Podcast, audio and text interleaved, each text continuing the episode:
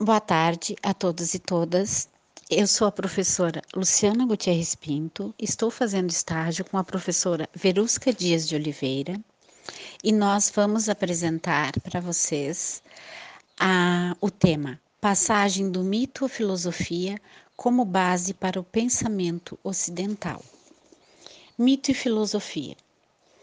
Os historiadores da filosofia indagam se ela transformou gradualmente os mitos gregos ou produziu uma ruptura radical com eles.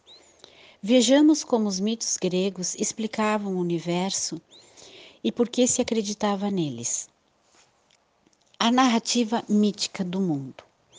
Quem narra o mito? O poeta Rapisodo, porque ele tem autoridade? Acredita-se que o poeta é um escolhido dos deuses, que lhe mostram os acontecimentos passados e permitem que ele veja a origem de todos os seres e de todas as coisas, para que possa transmiti-la aos ouvintes. Sua palavra, o mito, é sagrada e incontestável, porque vem de uma relação. Como o mito narra a origem do mundo e de tudo que nele existe? De, de três maneiras principais. Primeira, encontrando o pai e a mãe das coisas e dos seres, isto é, tudo que existe decorre de relações sexuais entre forças divinas pessoais. Essas relações geram os titãs, filhos da primeira mãe e do primeiro pai, e seus sucessores como governantes do universo. Os deuses, filhos de um dos titãs e seus sucessores.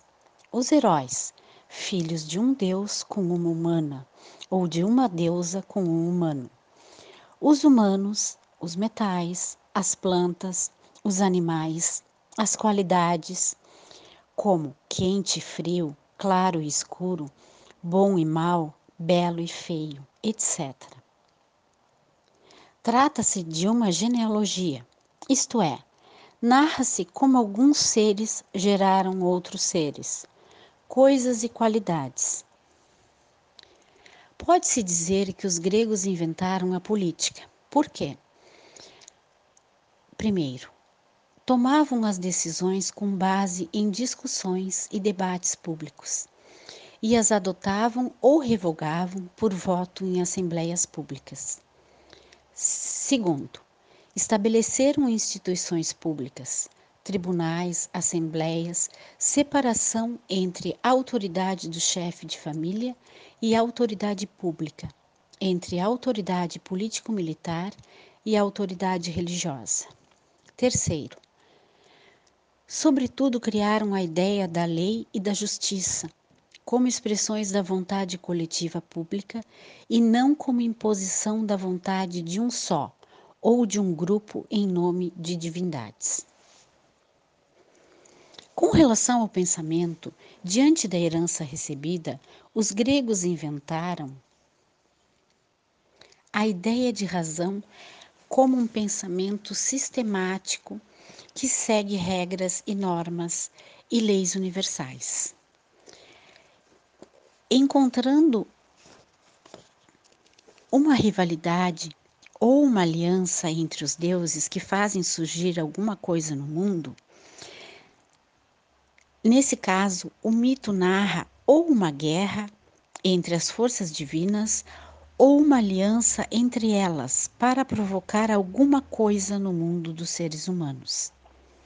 É assim, por exemplo, que o poeta Homero explica na Ilíada por que a vitória nas batalhas da guerra de Troia ora era dos troianos, ora dos gregos.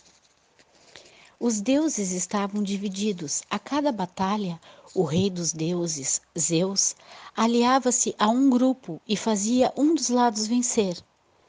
A própria causa da guerra teria sido uma rivalidade entre as deusas.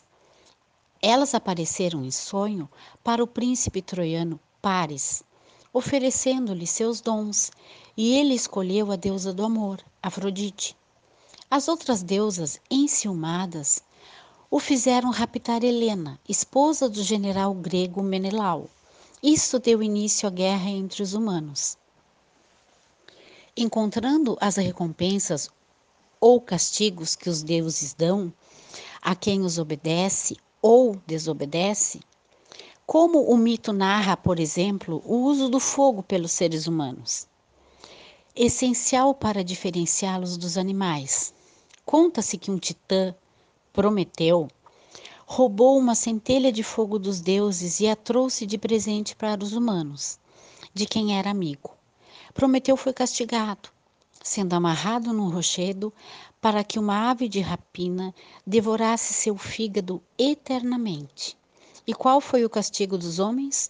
Os deuses criaram a primeira mulher humana, Pandora, uma figura encantadora a quem foi entregue uma caixa que conteria coisas maravilhosas, mas que nunca deveria ser aberta.